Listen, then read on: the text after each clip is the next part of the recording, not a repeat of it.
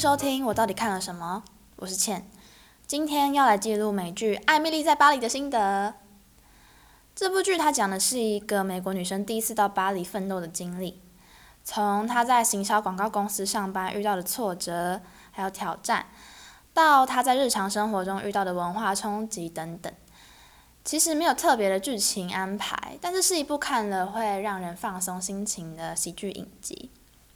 而且因为里面的人物都长得很好看，加上 Lily Collins 的穿搭真的很美，所以我觉得她会上榜蛮不意外的。但是她上榜的原因除了这个之外，我觉得她也反映出我们都喜欢看别人过着比我们好的生活这一点。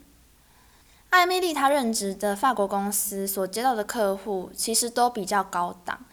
像是什么香水啊，什么瑞典高级床垫，还有真的非常非常非常非常非常有名到大家都以为他死了的服装设计师。为了显示出他们的品味，艾米丽她真的是每天穿不同的衣服，诶，就是已经到没有一个物件是重复的那种程度。对啊，他需要大量的社交啦，所以他这么做也是有他的理由。虽然我也是怀疑他到底哪来那么多钱，可是毕竟这就只是一个虚拟的故事。如果他穿 T 恤牛仔裤的话，大概就只会被分配到坐在办公室里打电脑的职位，那就不会有这个影集，我们就没有得看了。所以因为光鲜亮丽的外表这一点，加上艾米丽她去过的地方。他参加的那些聚会，他喝酒的场合，这些都不是我们在日常生活中可以随随便便遇到的，所以这就成为了足以让我们羡慕，然后想再继续看下去的故事。尤其，我觉得其实如果没有 Corona 的话，大家应该现在都会飞到巴黎吧？整个就是在行销巴黎呀，提升观光率，诶。像我就已经默默把帅哥大厨的餐厅咖啡的 La Nouvelle m a q u 和其他咖啡厅储存起来了。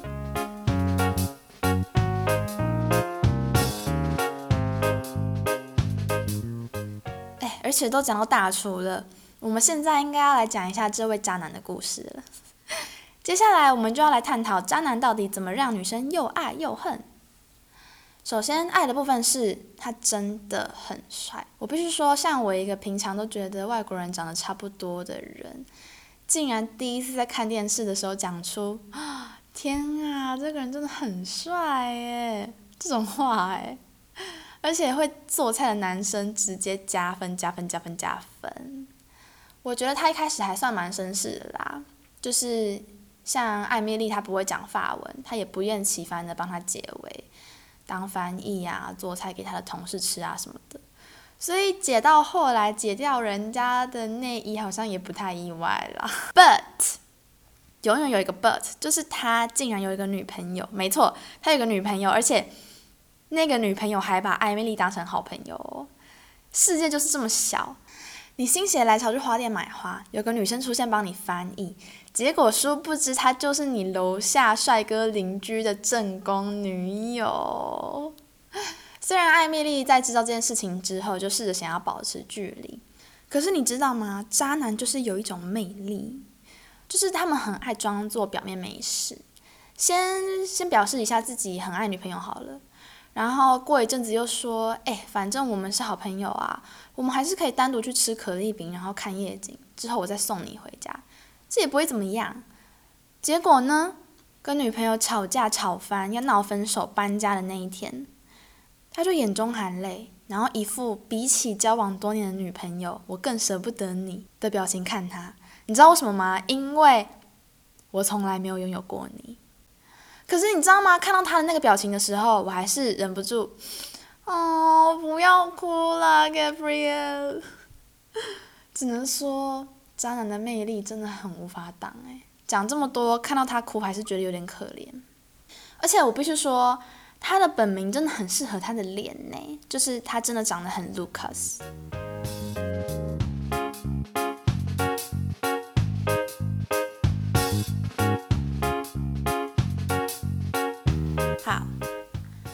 在检讨完 Lucas 之后，我们也不外乎的要来检讨艾米丽这个人，她就是个 innocent bitch。撇除 Lily Collins 的这个脸蛋来看，对付男人她完全是嘴贤体正直的绿茶代表。尤其呢，这种类型的人的特点就是，他很容易迷惑各种不同类型的男生。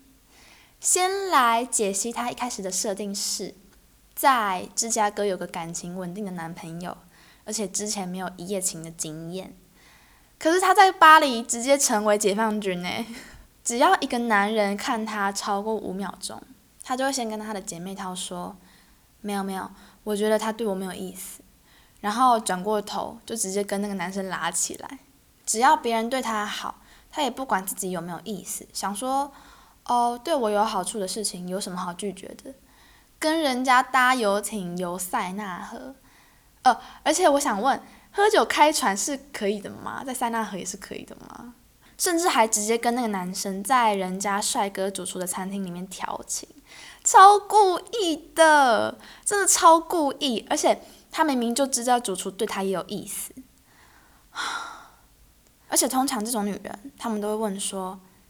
我明明就没有穿的很少，也没有跟人家调情之类的，为什么男生都对我有非分之想，然后女生都讨厌我？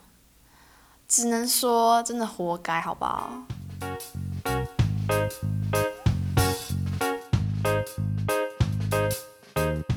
可是撇除感情里绿茶这一点，我觉得艾米丽她是个很讨喜的角色诶，像她在第一集里面讲最多的一句台词就是。I'm so excited to be here，就是已经是那种别人会想跟他说“好，我知道你很喜欢巴黎，冷静”的那种程度，但是你还是会觉得他很可爱，就会想说这个人到底有多向往来到这里呀？如果有外国人来台湾，然后这样跟我们说的话，以台湾人超爱外国人的这个角度来看，我们应该会直接拉着他们的手尖叫，然后说：“等一下，我请你吃鼎泰丰。”我对于艾米丽，她因为不会讲法文，所以到处被嫌。可是他还是很努力的在练习这一点，感到很佩服。他后来讲话都会在里面穿插一点法文。有一次，他老板还直接跟他说：“我觉得你还是不要说比较好了。”这种这种反应，就算很打击信心，他还是很努力的想要融入。想到我在韩国也有类似的打击。一开始去韩国之前，我就学了一阵子的韩文。可是去了之后就发现，这个根本就跟课本上的不一样。那个不一样是指他们的讲话速度真的超级快，而且每个字每个字都含糊在一起。其实有点像是台湾人讲中文的那种概念啦。所以到了韩国却不会讲韩文，这个处境虽然跟艾米丽一样，但是因为我的自尊心实在太强大了，所以我真的没有办法跟他一样。我真的没有办法每天还是充满朝气的到公司，跟那些昨天骂过我的人讲法文。我记得后来我在韩国的时候，我就开始用语言交换的软体，想说认识韩国的朋友来增进自己的能力。结果有个人就超不客气的用英文跟我说：“我觉得你要多练习。”我就想说：“啊，我不就是为了练习所以在这里吗？搞什么？你以为你怎样？你很厉害是不是？”好啦，可能我跟艾米丽的差别就是我的脾气比较没那么好，好不好？如果是艾米丽的话，她根本就不会被打击啊，她可能就会跟那个韩国人说：“你也需要多练习什么叫做礼貌，好吗？”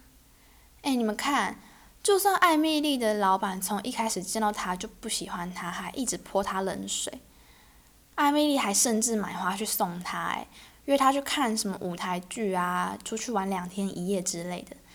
真的是锲而不舍的在讨好老板，可是不是那种拍马屁的那一种，是很真诚的希望对方也可以接纳他的那一种，所以我真的很佩服。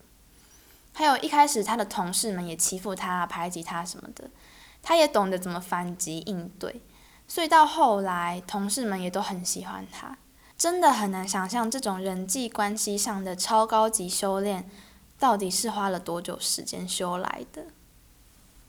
其实从一开始，艾米丽她在芝加哥的时候和老板的感情很好，这一点我们就可以看出来，这个人对于职场生活根本就是毫无畏惧，诶，真的是如鱼得水，非常自在的那种，真的很不容易。